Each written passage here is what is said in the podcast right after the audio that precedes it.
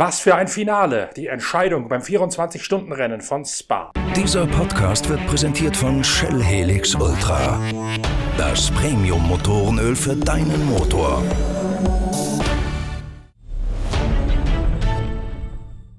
Als wir uns mit unserem letzten Update vom 24-Stunden-Rennen in Spa gemeldet hatten, da tobte gerade eine Reifenschlacht zwischen zwei unterschiedlich bereiften Audi R8, nämlich dem Attemptor-Auto aus Hannover und dem Son-Telog-Boliden mit Christopher Hase und Markus Winkelhock. Die ehemaligen Sieger fuhren mit einer gewagteren Reifenvariante in den Regen hinein als ihren niedersächsischen Rivalen. Und zum Zeitpunkt unserer letzten Einblendung, da sah es so aus, als würde der Weg zum Sieg nur über diese beiden Besatzungen führen. Allerdings hing das Bild da schon ein bisschen schief, wie Christopher Hase in seiner Analyse des Rennens schließlich zu berichten weiß. Also wir sind jetzt am Ende ja, einen soliden sechsten Platz eingefahren. Ähm, wir hatten ja am Anfang des Rennens relativ, frühzeitigen Reifenschaden. Vorne links wegen Debris on Track. Ähm, der hat uns ein bisschen Zeit gekostet. Und dann haben wir einen Pitstop gemacht oder unser regulärer Pitstop. Nach diesem Reifenschaden hat es Regen angefangen. Dann haben wir den Regenreifen draufgepackt. Aber nach ungefähr äh, fünf Runden war es dann schon wieder trocken. Das heißt, da mussten wir dann wieder in die Box kommen und auf Slicks wechseln. Ähm, das hat relativ lange gedauert, bis wir da uns wieder von dem ähm, ja, erholt haben letztendlich ist, ist, uns das gelungen, dass wir wieder in die Führungsrunde zurückkommen. Und am, ab Sonntagmorgen in der Früh waren wir, ich sag mal, konstant in den Top 3 unterwegs, zusammen mit dem Attempto-Auto. Ähm, Im Prinzip haben wir uns auch sehr, sehr lang da gehalten. Ähm, Auto lief wahnsinnig gut im Nassen, im Trockenen, in Mischbedingungen natürlich äh, hast du bei jedem Stint vielleicht nicht den perfekten Reifendruck getroffen, aber das, das trifft ja jeden. Von daher gab es da natürlich manchmal ein bisschen Pace-Unterschiede zwischen den Autos, aber jetzt nichts Gravierendes.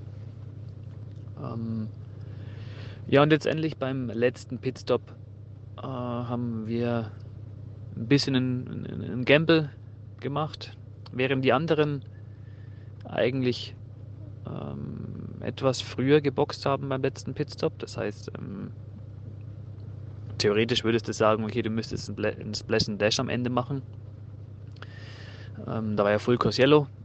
Äh, die meisten Competitor haben dann unter Full Course Yellow geboxt mit der Absicht, ähm, nach dem Boxenstopp nochmal die Driving Time zu resetten, indem man einfach eine Drive-Through macht und äh, Safety Car ähm, weil es einfach da zu dem Zeitpunkt nun noch eine Stunde 17 zu fahren war. Das heißt, du musstest nochmal Driving Time resetten. Äh, wir sind draußen geblieben, waren in Führung liegend zu dem Zeitpunkt und hatten gehofft, dass das Full Course Yellow einfach nochmal zwischen 35 und 40 Sekunden länger dauert. Und genau das hat es leider nicht. Ähm, diese, ja, ich sage jetzt mal 40 Sekunden kam das Safety Car ein Tick zu früh raus und äh, wir mussten aber dann in die Box, während dann quasi das Safety Car Prozedere ja, auf die Strecke kam. Es hat uns dann ein bisschen Zeit gekostet. Hätte das funktioniert, wären wir auf jeden Fall vorne gewesen. Aber so muss man das einfach sachlich sehen, betrachten. Wir haben es probiert und von daher sind wir auch zufrieden, ähm, weil wir wollten natürlich gewinnen. Ja, ansonsten gibt es eigentlich nicht viel zu sagen. Unser Neuzugang, ähm, der uns ja jetzt unterstützt hat hier äh, für Spar, der Dore Bocolacci, einen grandiosen Job gemacht, ganz junger Kerl. Und Markus Winkelhock natürlich wie immer eine Bank. Santelog auch. Von daher bin ich zufrieden und jetzt geht's nach Hause mit einem guten Gewissen. Schon bei dieser letzten Einblendung hatte ich auch den Rover Porsche mit Nick Tandy, Earl Bamber und Lawrence Fantor als einen der noch erweiterten Siegkandidaten erwähnt. Earl Bamber hatte am Samstag und in der Nacht insgesamt neun Stunden am Steuer des Porsche 911 GT3R aus dem Team von Hans-Peter Naundorf gesessen. Das Trio aus der IMSA-Serie, das hier rübergekommen ist zum GT3-Festival aufs Hohe Fenn, hat sich immer im erweiterten Favoritenkreis gehalten, nie allerdings ganz nach vorne arbeiten können. Das ändert sich erst zum Ende der 23. Stunde. Dort taucht nämlich Nick Tandy mit dem Rover Porsche 911 zum allerersten Mal aus der Tiefe des Raumes kommens auf Platz 1 auf. Was ist passiert? 75 Minuten vor dem Ende gibt es eine Full Course Yellow. Die versammelte Spitze kommt noch einmal zum Reifenwechsel und zum Nachtanken in die Box. Die Strategen aus dem Saarland allerdings entscheiden sich dafür, den Porsche mit Nick Tandy draußen zu lassen und die Reifen einem Doppelturn auszusetzen. So kommt Nick Tandy an den beiden da noch führenden Audi R8 vorbei und hängt auch den Mercedes rund um Maro Engel bereits vorentscheidend ab. Engel kann am Ende nur etwas zähneknirschend bilanzieren. Ja, Platz 7 am Ende. Äh, natürlich hätten wir uns gerne mehr gewünscht. Äh, wir haben alles gegeben, haben hart gekämpft. Leider äh, sind wir wieder zurückgeworfen worden äh, im Rennen. Ähm, mit Sicherheit auch ein bisschen unglücklich das ein oder andere Mal, unter anderem nach unserem technischen Pitstop ähm, kamen die 98 und auch ähm, die 63 da zu dem Zeitpunkt vor uns aus der Box raus und genau dazwischen uns und der 98 ist die Boxenampel auf Rot gesprungen. Ähm, und somit haben wir eine Runde verloren. Ähm, ja, mussten uns dann wieder reinkämpfen ins Rennen und unterm Strich haben wir am Ende versucht, äh, auf dem gebrauchten Regensatz zu bleiben, damit wir in den Kampf ums Podium wieder eingreifen können. Ähm, dadurch waren wir erstmal dran an den Jungs, aber ich konnte ein bisschen Plätze gut machen, aber, aber dann hat einfach die, die Performance und die Pace nicht gereicht auf dem gebrauchten Satz, um, äh, um weiter Fortschritt zu machen. Ähm, ja, trotzdem vielen Dank an äh, das ganze HRT-Team, an Mercedes AMG. Ähm, und äh, ja, wir werden, werden schauen, dass wir wiederkommen und äh, es erneut versuchen. Wie üblich in Spa gibt es die Abfolge von einer Full Course Yellow und danach einer Safety Car Phase und die veränderte Reihenfolge durchs Draußenbleiben von Nick Tandy wird sich letztlich als entscheidend in diesem Rennen erweisen. Nick Tandy, obwohl seine Reifen nachlassen, kann seinen Vorsprung verwalten bis in die letzte Runde hinein. Dann allerdings kurz nach dem Neustart, 35 Minuten vor Schluss, wird Patrick Niederhauser, sein Verfolger im Attempto Audi, schneller und schneller und kommt wiederum an Nick Tandy ran. Der ehemalige Jenser-Pilot aus den Nachwuchsformeln setzt Nick Tandy richtig zu und kurz vor Schluss in der letzten Runde vernimmt Nick Tandy plötzlich ein brutal schlagendes Geräusch von seiner Hinterachse. Tandy wähnt zunächst einen Antriebswellenschaden, merkt allerdings, das Auto kann doch noch weiterfahren, also muss es irgendwas am Getriebe gewesen sein. Letztlich wird sich herausstellen, sogar das Getriebegehäuse hat einen Knacks wegbekommen. Nick Tandy muss wie auf Samtpfoten um die Rennstrecke fahren, kann kaum noch schalten und versucht irgendwie das Auto vor Patrick Niederhauser im Attempto-Auto auf Platz 1 zu halten. Und das klappt vor allen Dingen deswegen,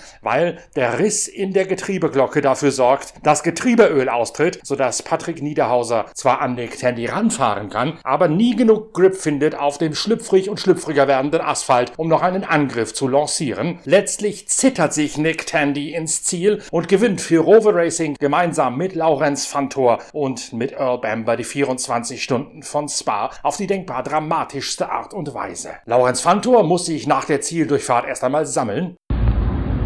Ja, keine Worten.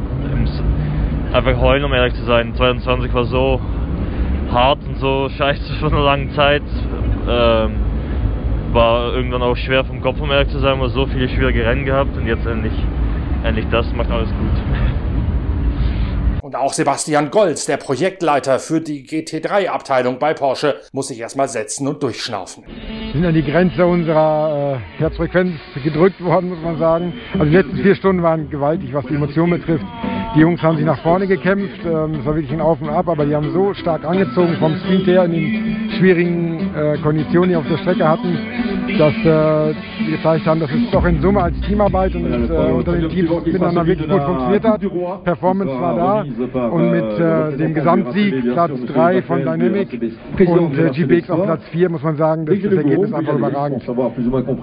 Zumal es im Finale nicht nur die Zitterpartie um den Sieg von Rover Racing geht, nein, auch das Porsche-Team Dynamic Motorsport aus Italien verstrickt sich in ein haarsträubendes Duell mit dem Ferrari von AF Corse von Alessandro Pierguidi. Matteo Cairoli, der Porsche Junior, ringt Pierguidi schließlich in der Schlussphase nieder, zur Begeisterung von Cairolis Teamkollegen Sven Müller. Ja, mega glücklich. Also äh, Mitte des Rennens, dass wir, hätten wir nicht gedacht, dass wir es noch schaffen aufs Podium. Matteo hat einfach sensationell Schlussphase gefahren. Ähm, hatten äh, ja, Mitte des Rennens ein bisschen Pech mit zwei Strafen, aber ähm, ja, hat sein Talent gezeigt und äh, Team hat auch einen wunderbaren Job gemacht. Ähm, ja, mega happy über Platz 3.